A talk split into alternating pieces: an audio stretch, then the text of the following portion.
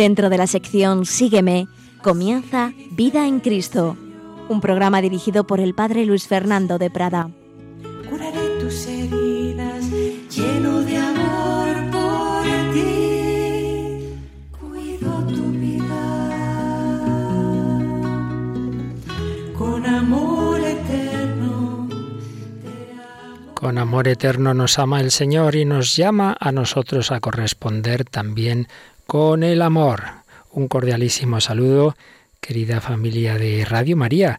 Habíamos comenzado a hacer unas reflexiones sobre la virtud reina de la vida cristiana, sobre la caridad, la virtud de la caridad, que como decíamos no es algo accidental, no es dar una limosnita, no es hacer una buena obra, sino que es ni más ni menos que el núcleo de la santidad, ni más ni menos que la vocación del hombre, porque el hombre está llamado a ser imagen y semejanza de Dios. Dios es amor. Por ello el hombre se realiza, se perfecciona, será feliz si vive en el amor. Estamos llamados al amor. Mi vocación es el amor, decía Santa Teresita del Niño Jesús, y podemos y debemos decir todos los cristianos, llamados al amor.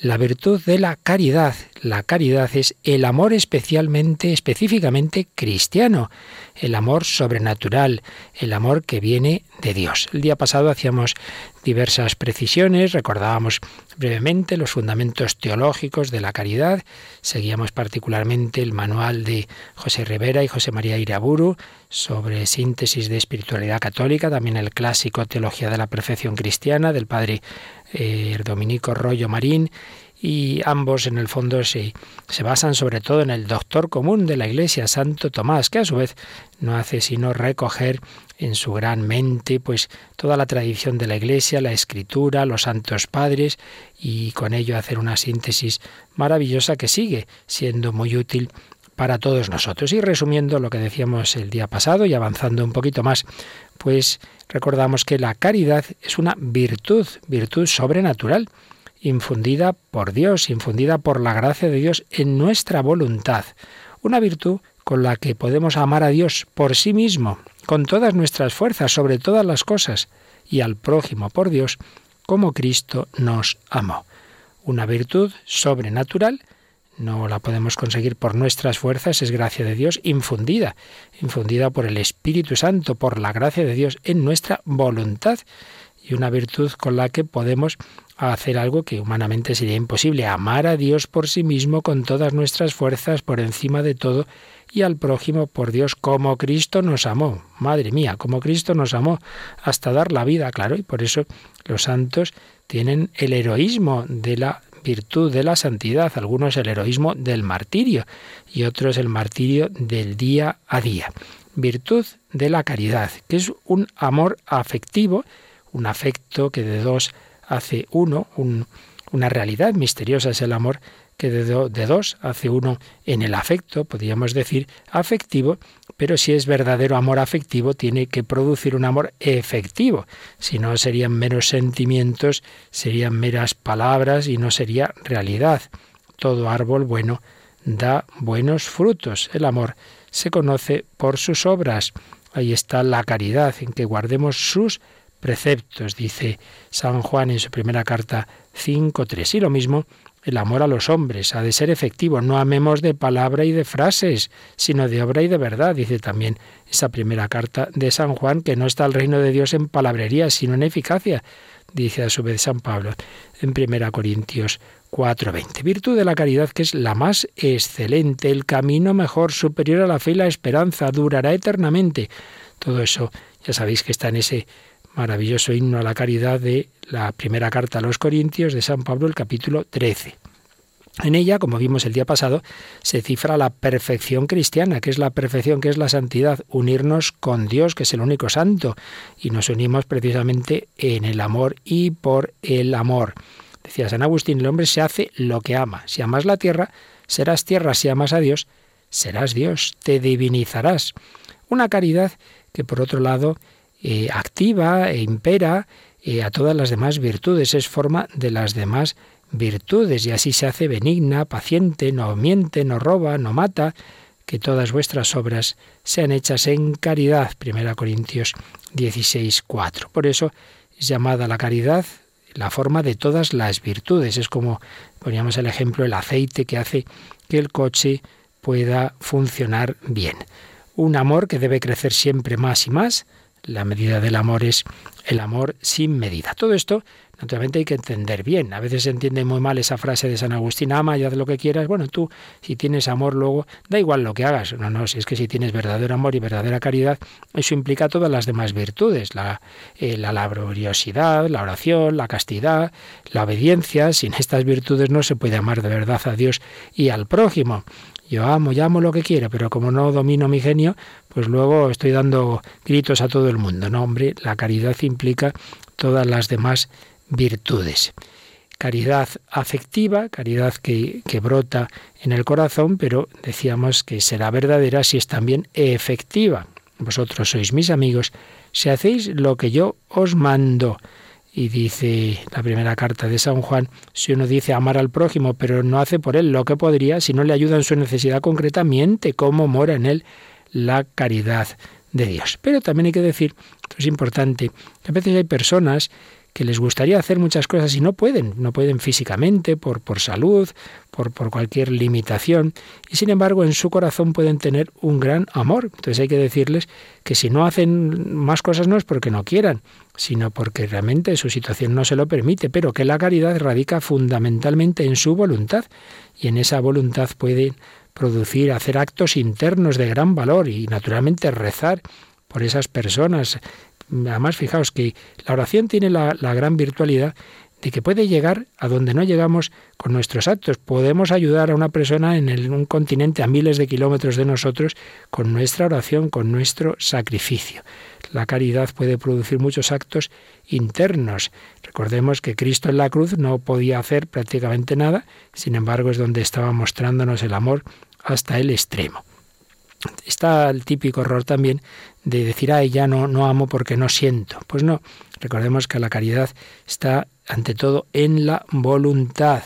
Si uno no siente el amor a Dios, pero intenta hacer su voluntad, pues que esté tranquilo, que esté tranquilo. También es verdad que lo normal, lo normal en el desarrollo de la vida espiritual es que también el, el amor de Dios vaya cogiendo, vaya imperando no solo nuestra voluntad, sino también nuestro afecto, nuestro sentimiento. Pero pues todo tiene su, su, momento, su medida, y si uno hace lo que puede, pues que no se preocupe si no siente todo lo que le gustaría.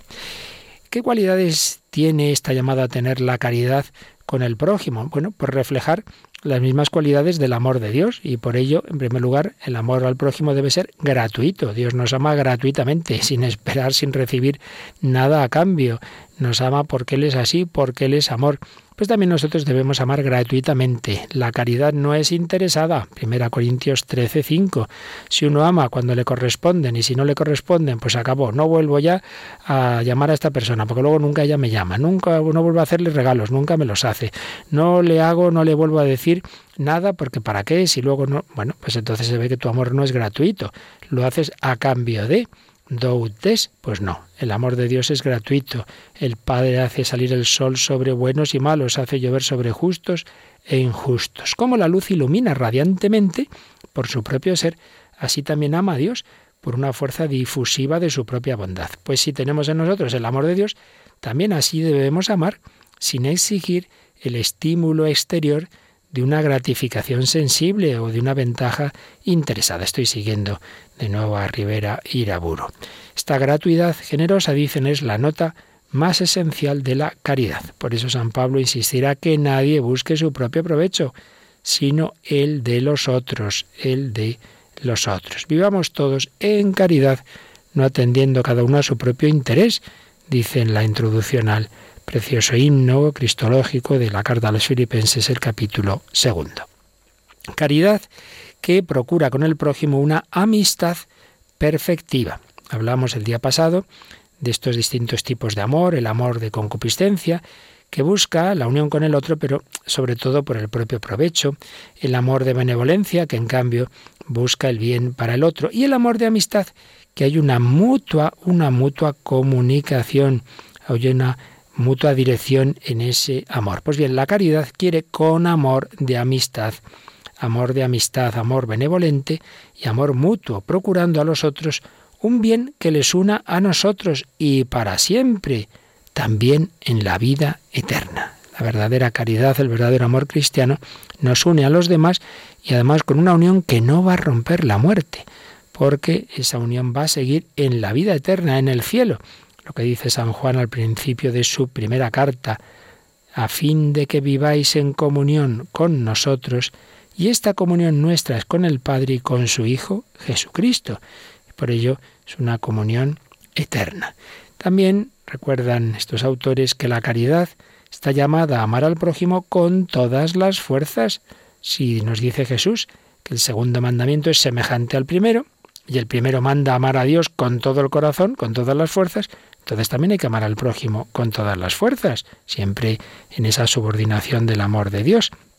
Hay que amar al prójimo como Cristo nos amó, por tanto, hasta el extremo, con locura, como Cristo crucificado, en la locura de la cruz, de la que habla la primera carta de San Pablo a los Corintios. Amar al prójimo, pues de una manera que puede parecer una, una locura, una locura. Pero es que Dios nos ha amado así, de manera loca. Amarle con voluntad y como decíamos antes, lo suyo es que también eso vaya imperando la voluntad, vaya también asumiendo el sentimiento, el afecto. Si falta, sin culpa nuestra, pues ¿qué le vamos a hacer? Pero lo normal es que finalmente la inclinación del sentimiento quede integrada en la inclinación de la voluntad. Por eso una persona que está todavía empezando la vida espiritual a lo mejor siente gran antipatía, eh, rechazo hacia personas y bueno, lo va venciendo aunque sienta eso, pero yo hago buenos actos con esas personas. Pero según avance la vida espiritual, lo normal es que también ya se le hagan simpáticas esas personas de por sí enemigas o antipáticas, por lo que le han pasado a los santos, ¿no? Pues si es que nadie les puede caer mal, si es que a todo el mundo les quieren, e incluso ya digo a, nivel de sentimiento, pues cómo me va a caer mal si es hijo de Dios, si, eh, si, si Cristo ha muerto por esta persona. Entonces, llega ya uno a ver de una manera espontánea, casi inmediata al otro, con esa actitud positiva, entonces ya no tiene uno que hacer su, esa violencia, decir, bueno, aunque siento repulsión, pero bueno, yo, yo quiero amar a esta persona, no, sino que va saliendo de una manera espontánea cada vez más esa caridad, porque va teniendo uno en sí mismo ese amor gratuito, universal, misericordioso de Dios, ese amor a los enemigos, ese amor que le lleva a Cristo a morir por nosotros siendo enemigos suyos, que le lleva a disculpar, Padre, perdónalos porque no saben lo que hacen. En fin, estamos recordando algunas claves teológicas antes de pasar ya a cosas más concretas y más prácticas.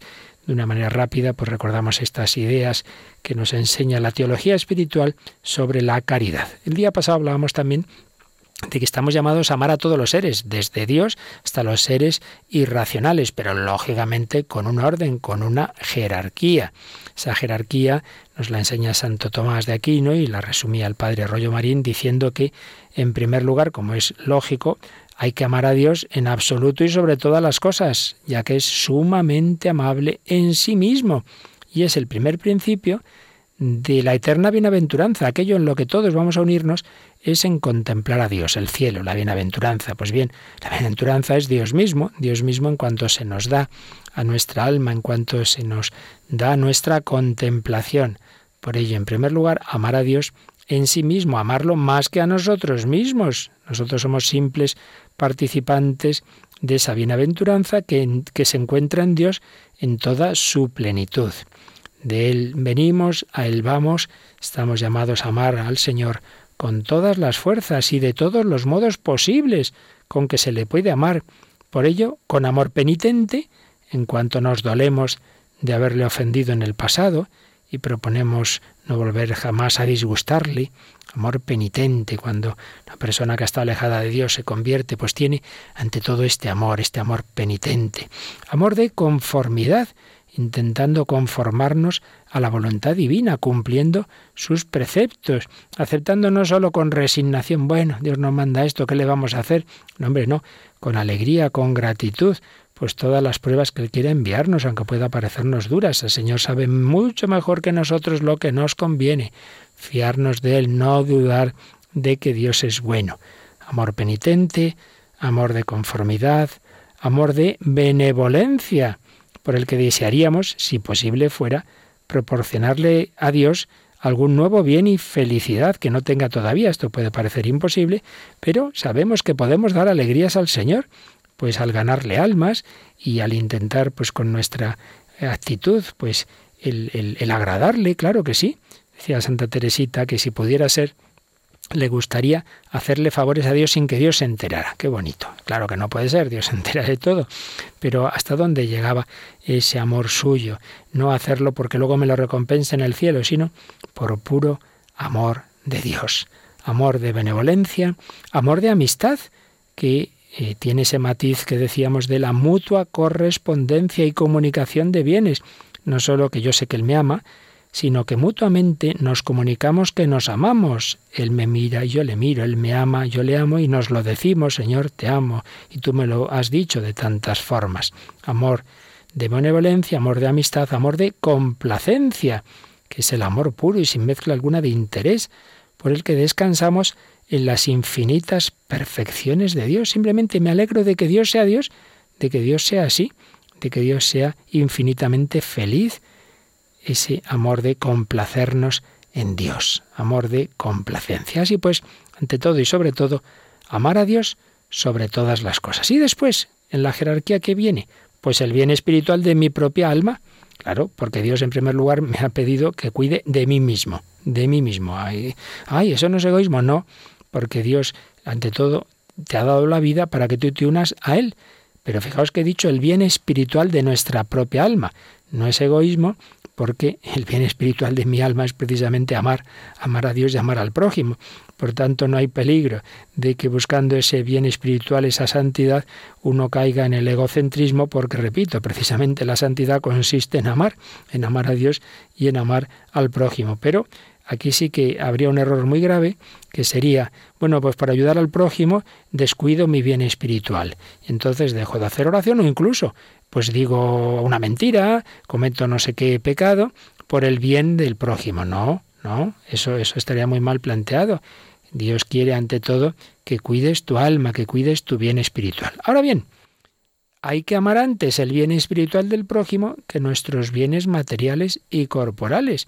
Un misionero pues ve, por ejemplo, que hay personas, que hay, que hay pueblos que necesitan de Cristo, que no le conocen. Bueno, pues va para allá, ay, pero puedo morir, o pueden matarme, o, o allí pues mi salud se va a resentir y voy a tener muchas menos comodidades que donde yo estaba. Ya, pues prefiero el bien espiritual del prójimo que mis bienes materiales y corporales. El alma del prójimo participa de una manera más directa eh, de la, a participar de una manera más directa de la gloria eterna que, que nuestro propio cuerpo, que participará indirectamente por redundancia del alma. Por tanto, cuando lo exige la salvación eterna del prójimo, pues hay que ponerla por encima de mí, hasta de mi propia vida, hasta de mi propia vida temporal. No, en cambio, repito, de mi vida espiritual pero sí que el bien espiritual del prójimo en la jerarquía correcta está por encima de mi bien corporal, de mi bien material. Y luego, bueno, ya podríamos hablar entre los diversos prójimos. Pues hombre, debo amar más a los más cercanos a Dios, empezando naturalmente por la Virgen María, naturalmente ante todo Dios nuestro Señor, la Santísima Trinidad, el Hijo de Dios hecho hombre, Jesucristo, luego ya la Virgen María y luego pues los santos, las personas más cercanas a Dios y también, como es natural, aquellas personas que Dios ha puesto en mi vida, empezando por la familia y dentro de la familia, en primer lugar por los padres, que son nuestro principio, al que después de Dios debemos el ser, lo cual no impide que uno pueda sentir mayor amor subjetivo a la esposa, a los hijos, más que, que a los padres. Bueno, eso ya, sentimientos ahí influyen en muchos aspectos, pero objetivamente hablando, deberíamos tener siempre esa jerarquía y ese amor grande a nuestros padres. Eh, amar más a los bienhechores que a los beneficiados por nosotros mismos. En fin, ya podríamos entrar en más, en más detalles, pero básicamente la cosa va por ahí, amar en, en una jerarquía que mm, depende de Dios y de la relación con Dios y de lo que hemos recibido por agradecimiento. Jerarquía de la caridad del amor. Bueno, vamos a pensar un poquito todo esto, vamos a darle gracias al Señor, que Él nos ha amado primero y nos quiere dar la capacidad para nosotros también amar. Hemos podido conocer el amor porque el amor se ha hecho carne en Jesucristo y es ese verdadero amor mucho más que una mera filantropía el que estamos llamados nosotros a vivir. No se trata de dignidad, sino de amor hasta el final.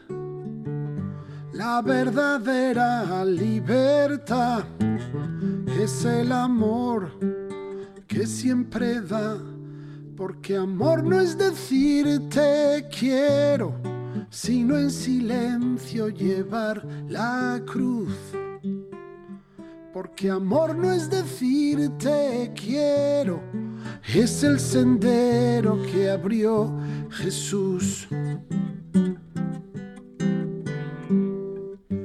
Se habla de solidaridad, pero el amor va más allá. Se predica fraternidad sin el amor es vanidad. Por amor yo todo lo creo, todo lo espero y he de alcanzar. Por amor el mundo es pequeño y hasta los sueños son realidad.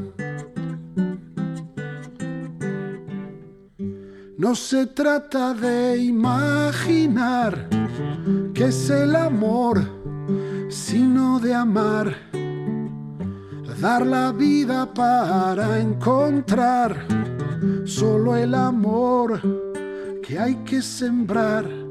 El amor es como un lucero que me ilumina en mi caminar. Por amor yo todo lo puedo, fuerza dará mi debilidad. El amor sabe perdonar, no una ni dos, mil veces más. Y se alegra con la verdad, no en el error. Eso es amar. El amor nació en un madero, de un pecho abierto de par en par por la lanza brotó el venero de agua que salta la eternidad. El amor nació en un madero y en el silencio de Navidad. Una virgen llevó en su seno todo el amor de la humanidad.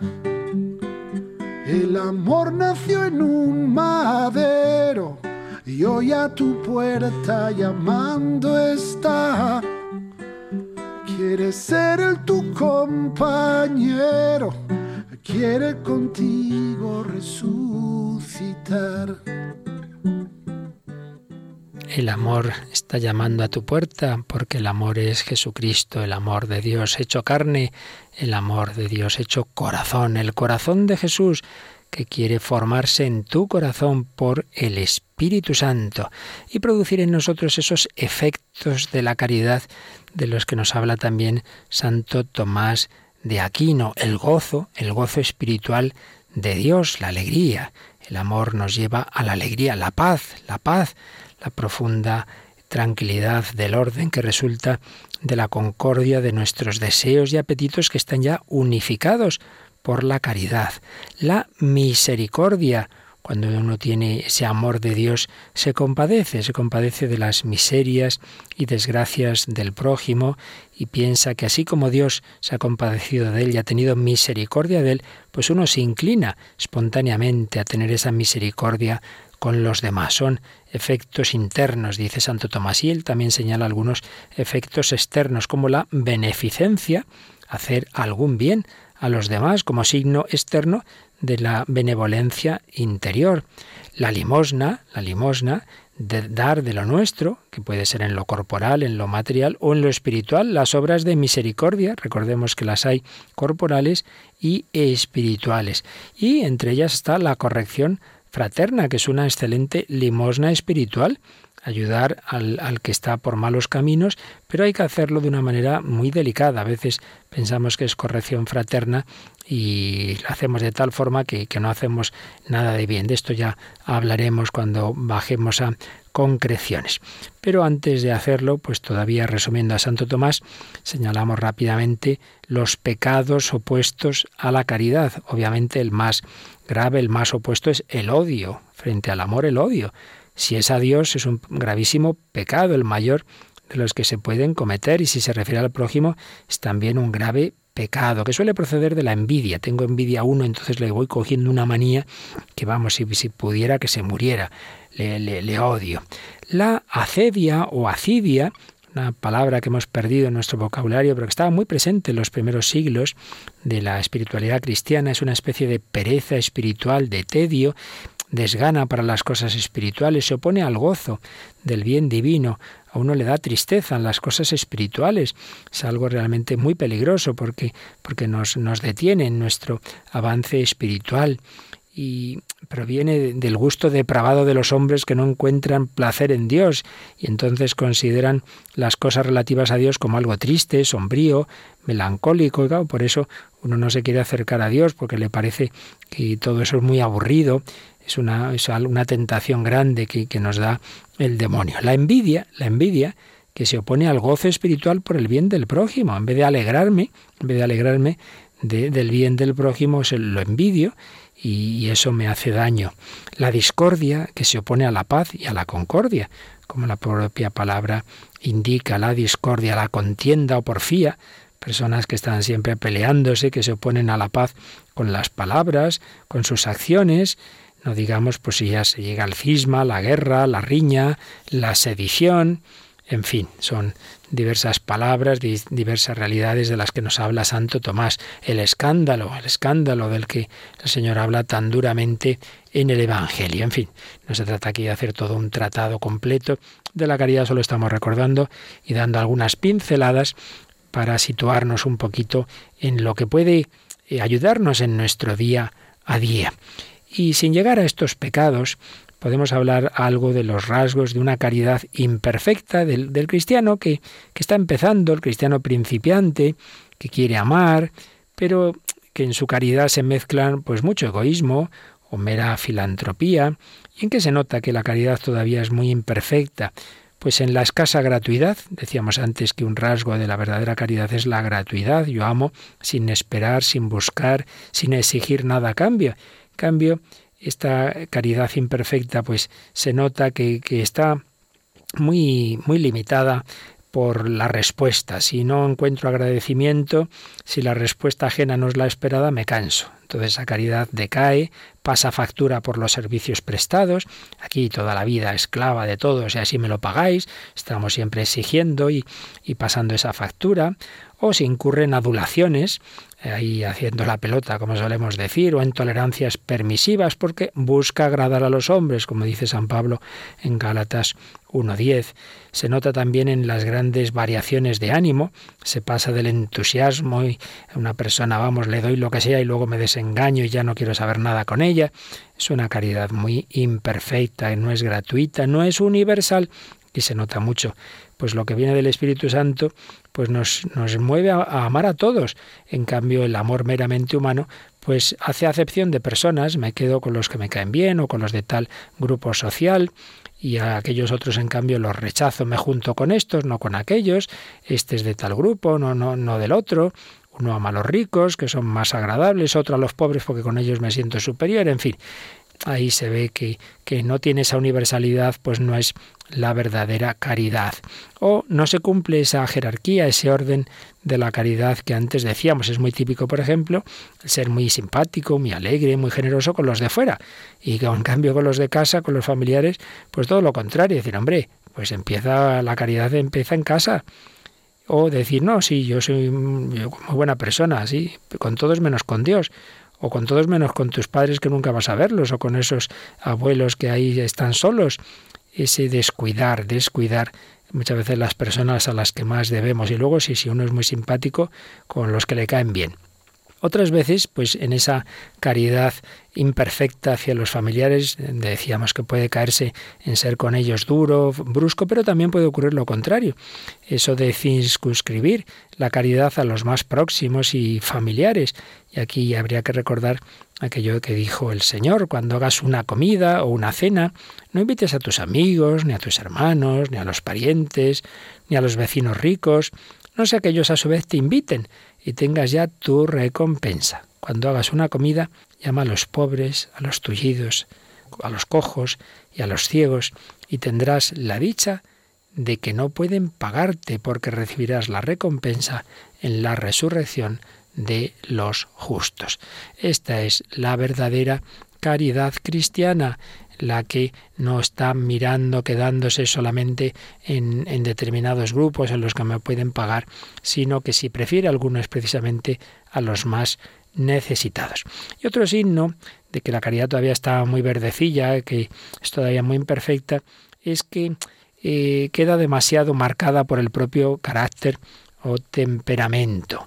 El que es muy activista, pues ese, su caridad le lleva a hacer muchas cosas, pero a no orar lo que debería orar.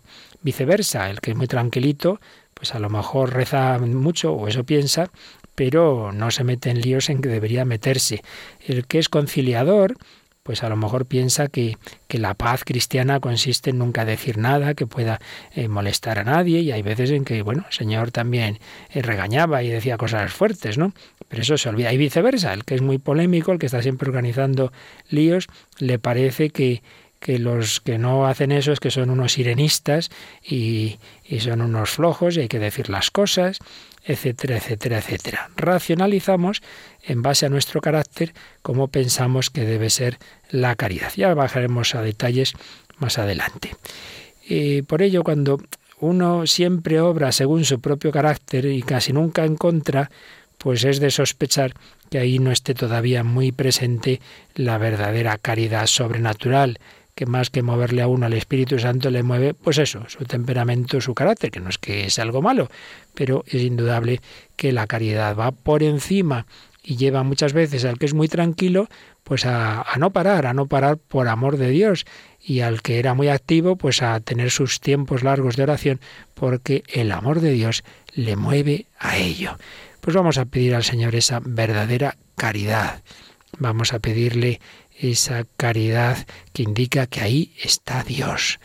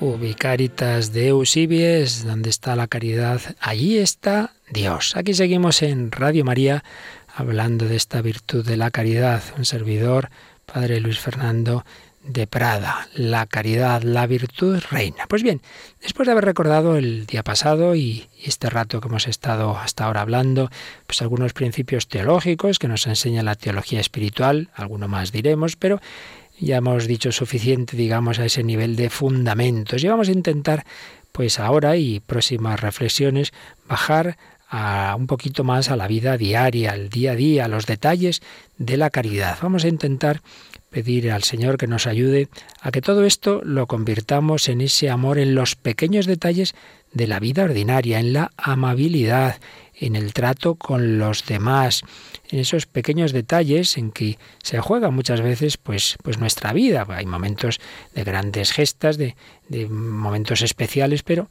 lo ordinario es en el día a día, en circunstancias eh, de trabajo, de familia, etcétera, pues el que ahí vivamos la caridad. Ahí tenemos esa gran maestra de los pequeños detalles del día a día que es la doctora de la Iglesia, Teresa del Niño Jesús. Si Teresa de Jesús, gran doctora, pues bueno, en todo, desde luego, en la oración, en la misma caridad, pero sin duda Santa Teresita eh, nos enseña cómo los de pequeños detalles de la vida ordinaria también nos santifican. Vamos a fijarnos especialmente en ella y vamos a partir, por supuesto, de la palabra de Dios y vamos a desarrollar ese punto que mencionábamos antes, siguiendo a, a Rivera Iraburu de que la caridad va más allá del propio temperamento. Es algo interior, es algo distinto al temperamento y a las obras. Pero también es verdad que hay que procurar, hay que procurar que más allá del temperamento que tengamos, pues más bien brusco o más bien suave, más bien duro, más bien negativo o no, pero en cualquier caso que no nos dejemos llevar de ese temperamento. Es cierto que, puede haber personas con gran amor, con gran caridad en su alma y luego un temperamento difícil y a lo mejor externamente pues cometen distintas faltas de caridad, pero, pero son muy buenas, tienen muy buena intención y hacen todo el bien que pueden, pero lo hacen con su carácter, con su temperamento que les hace sufrir y viceversa. Puede haber personas, y hay, muy suaves, muy amables, que suelen caer bien, pero con poquito amor verdadero en el fondo de su alma y que no se matan por nadie. Y desde luego a los ojos de Dios puede ser mucho más santo. El primero, que es más brusco, que tiene un carácter fuerte, que se enfada, pero que realmente tiene mucho amor y que es está dispuesto a hacer lo que sea y que se sacrifica y que hace favores y, y, hasta gestos heroicos, y el otro, en cambio, que no se enfada nunca y no te da una mala voz y no te da una mala respuesta, pero no te va a ayudar cuando te haga falta, o incluso si te descuidas, te puede dar una puñalada. Esto es verdad.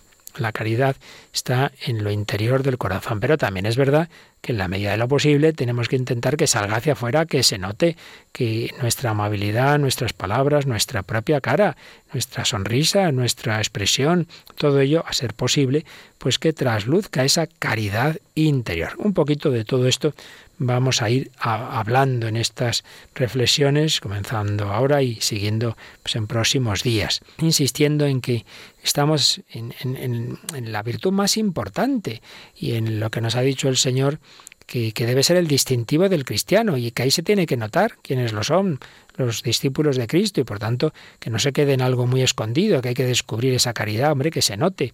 Os doy un mandamiento nuevo, que os améis mutuamente, que como yo os he amado, también vosotros os améis. Todos conocerán que sois discípulos míos en esto si tenéis caridad entre vosotros, que se note, que se note esa caridad. Y por encima de todo, revestíos del amor, que es el vínculo de la perfección. Colosenses 3:14. Pues bien, Teresita del Niño Jesús escribe en su autobiografía, en su historia del alma, en el capítulo décimo, que es precioso. Comprendí que la caridad no ha de quedar encerrada en el fondo del corazón.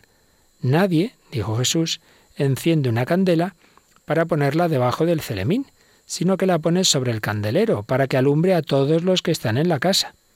Me parece, comenta Teresa de Lisieux, que esta candela representa la caridad, la cual debe alumbrar, alegrar, no sólo a los que me son más queridos, sino a todos los que están en la casa sin exceptuar a nadie. Pues pensemos esto, estoy llamado a que mi caridad sea como una lámpara que ilumine a todos los que están en casa. Tú, ama de casa, tú, padre de familia, tú en tu trabajo, tú en tu parroquia, en tu comunidad religiosa, que seas esa luz, que seas esa lámpara, que ilumines a todos, al que te cae mejor y al que peor, y ojalá todos te acaben cayendo muy bien. Ese que a ti te cae mal, Jesucristo le cayó también, que murió por él. Ese que tú miras con mala mirada, la Virgen la mira con mirada materna. Vuelve a nosotros esos tus ojos misericordiosos, iluminar a todos con nuestro amor, con nuestra caridad. ¿Y cómo puedo iluminar? Pues uniéndome a la luz, unirnos a Dios, que es la fuente de la amabilidad, unirme a Jesucristo, y así podré amar al prójimo y servirle como Jesucristo me ama y me sirve. El Señor se ciñe y nos sirve y nos alimenta y nos da su propio cuerpo y sangre y lavó los pies a los discípulos y me lava el alma y el corazón, no con agua, sino con su sangre derramada por todos los hombres para el perdón de los pecados. Una gran virtud. ¿Y qué aspectos concretos? Bueno, pues claro, en primer lugar vamos a intentar eliminar lo negativo. Primero vamos a intentar quitar aquello en lo que podemos hacer daño en que puedo hacer daño al prójimo. Dice San Pablo en Romanos 13:10, uno que ama a su prójimo no le hace daño. Por eso amar es cumplir la ley entera. Pues claro, en primer lugar eso, no hacer daño. Procuremos eliminar lo que pueda herir a los demás, que es más de lo que pensamos. ¡Wow! Pues vaya sensible que es este, es que no se le puede decir nada. Bueno, pues mira, será sensible o no, eso pues Dios sabrá. Pero tú por tu parte, procura tener delicadeza, no herir a los demás. Padre José Julio Martínez, que jesuita que recogía tantas historias bellas que muchas veces os contamos, tiene una especie de bienaventuranzas de la caridad que vamos a ir recordando algunas a lo largo de estas reflexiones. Por ejemplo, bienaventurado el que nunca pega una bofetada. Ojalá, ojalá, lamentablemente a veces en la educación, pues a algunos se les va demasiado rápido la mano Bienaventurado el que nunca pega una bofetada. Dice también, bienaventurado el cristiano que no grita cuando discute con un cristiano que grita. Así no habrá dos cristianos que gritan, sino solo un cristiano que grita. Bueno, pues intentemos no responder a un grito con otro grito y mejor que no haya ningún grito, ¿verdad? Bienaventurado el cristiano que no se enfada nunca. No enfadará a los otros y será el más capacitado para desenfadar a los que estuvieran enfadados. Parece un galimatías, pero está muy bien dicho. Ojalá no enfadarnos, no enfadar, desenfadar a los enfadados. Pues empecemos por ahí. Procuremos eliminar lo negativo. Pero pasemos a algo positivo también. Y obviamente tenemos siempre la servicialidad, el hacer favores, el servir al prójimo. Vosotros me llamáis el Maestro y el Señor y decís bien, pues lo soy. Pues si yo, el Señor y el Maestro, os he lavado los pies, también vosotros debéis lavaros mutuamente los pies. Y los apóstoles, que los pobres cada dos por tres estaban peleándose y discutiendo, y el Señor les dice, ¿sabéis que los que figuran como jefes de las naciones las dominan tiránicamente y sus grandes se aprovechan de su autoridad sobre ellas? Que no sea así entre vosotros sino que el que entre vosotros quiera llegar a ser grande, que sea vuestro servidor, y el que entre vosotros quiera ser el primero, que sea esclavo de todos, pues también el Hijo del Hombre no vino a ser servido, sino a servir y dar su vida en rescate por muchos. Esta última frase preciosa, Marcos 10, 45. Algún profesor mío decía la regla mnemotécnica, las 11 menos cuarto, Marcos 10, 45. Realmente es una frase para grabar en nuestra alma, en nuestro corazón. El Hijo del Hombre no ha venido a ser servido, sino a servir y dar su vida en rescate por muchos. ¿Y tú a qué has venido? ¿Tú qué haces en tu casa? ¿Que te sirvan? ¿O yo quiero servir a los demás? ¿Qué haces en tu comunidad? Aquí todos a mi servicio. Servir al prójimo. Por ello, piénsalo, ofrécete siempre a prestar toda ayuda posible. Si te piden algo, pues en principio decir que sí. Si realmente es que es imposible, pues bueno, pues lo decimos, pero tener la actitud en principio sí, ser como un taxi libre, un taxi libre que en cuanto le llaman, pues claro, acude. Pues tú eres un taxi libre no por dinero, sino porque buscas ayudar y servir a todo el que te cruzas, a todo el que te pide ayuda. Sobre Santa Teresita decían las que habían convivido con ella. Su caridad la llevaba a olvidarse de sí misma en todas las ocasiones. Se ingeniaba para dar gusto a los que la rodeaban. Nunca hemos de negar nada a persona alguna, decía Teresa sonriente, aunque esto nos cueste mucho trabajo. Pensad que es Jesús quien os pide este pequeño servicio. Entonces lo prestaréis con diligencia y con rostro siempre amable.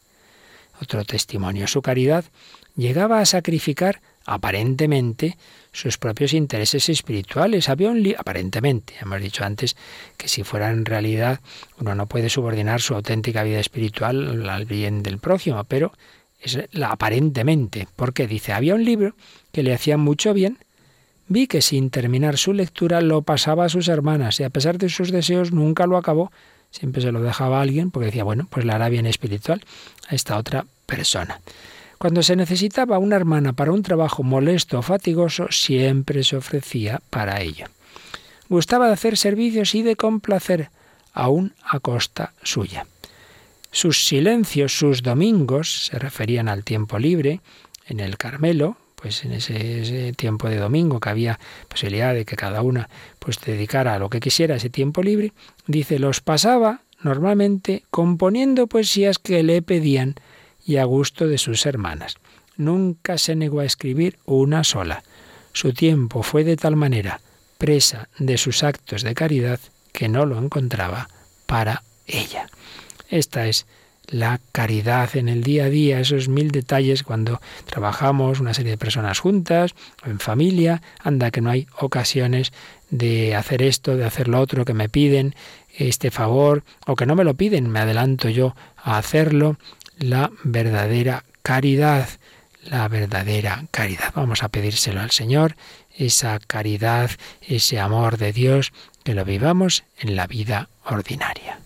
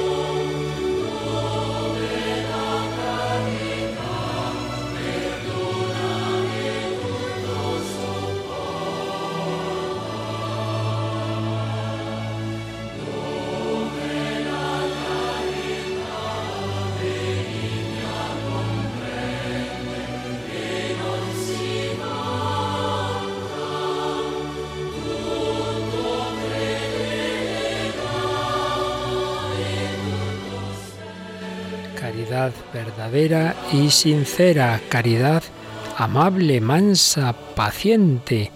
Hablaremos de estas cualidades con más detención el próximo día, pero al menos recordemos algunas frases de la escritura que nos hablan de este aspecto, de esa amabilidad, de ese manifestar nuestra caridad con mansedumbre.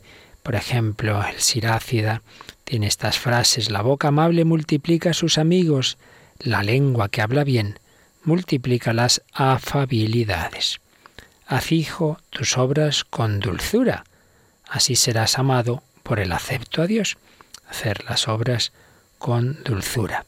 Se habla en el segundo libro de los Macabeos de Onías, que había sido sumo sacerdote, hombre bueno y bondadoso, afable, de suaves maneras, distinguido en su conversación, preocupado desde la niñez por la práctica de la virtud. Por supuesto, en el Nuevo Testamento ante todo tenemos esas bienaventuranzas, bienaventurados los mansos, porque ellos heredarán la tierra, bienaventurados los que lloran, porque ellos serán consolados, bienaventurados los misericordiosos, porque ellos alcanzarán misericordia, bienaventurados los que trabajan por la paz, porque ellos serán llamados hijos de Dios.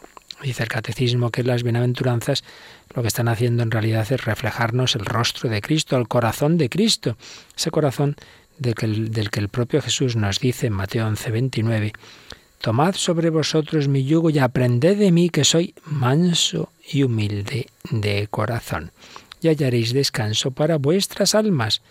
El corazón de Cristo es manso y humilde. Y nosotros pues tantas veces tenemos esa soberbia y esa falta de mansedumbre.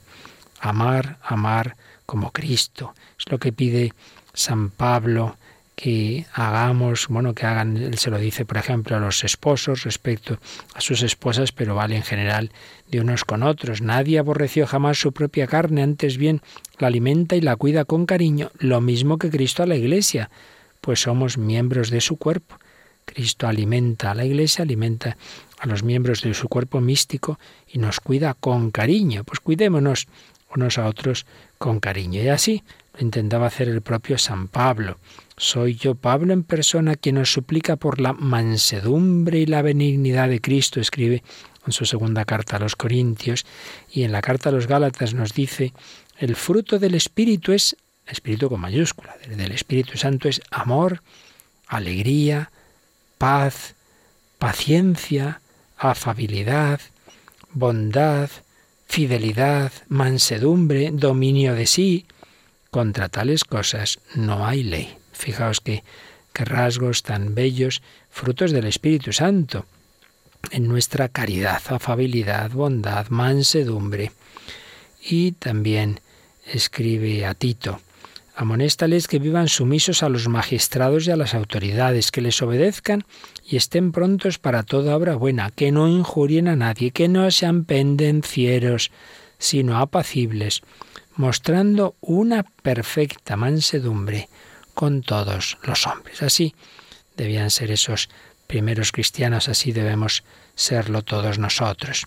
Y San Pedro, revestíos todos de humildad en vuestras mutuas relaciones, pues Dios resiste a los soberbios y da su gracia a los humildes. Muchísimas faltas de caridad, enfados, etcétera, vienen de que no somos humildes. A mí que no me pueden decir no sé qué, que no me levanten la voz, que vamos, ¿cómo me pongo? Toca los montes y echarán humo. Tenemos esa, esa soberbia que hace que enseguida nos enfademos.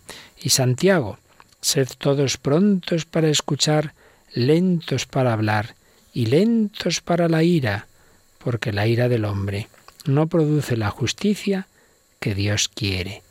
Hay quien se cree religioso y no tiene a raya su lengua, pero se engaña.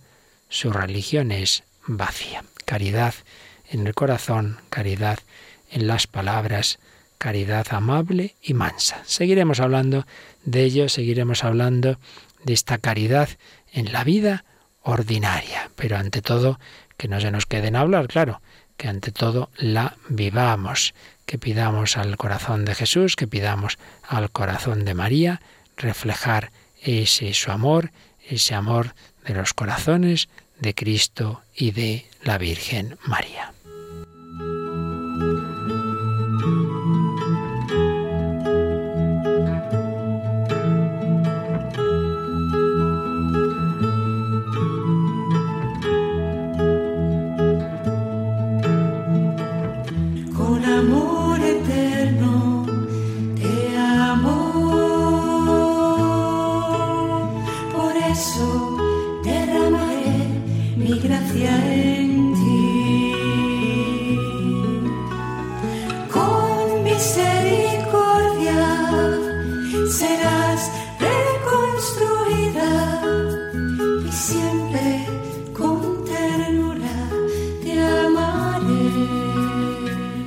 Has escuchado en Radio María, dentro de la sección Sígueme, Vida en Cristo, un programa dirigido por el Padre Luis Fernando de Prada.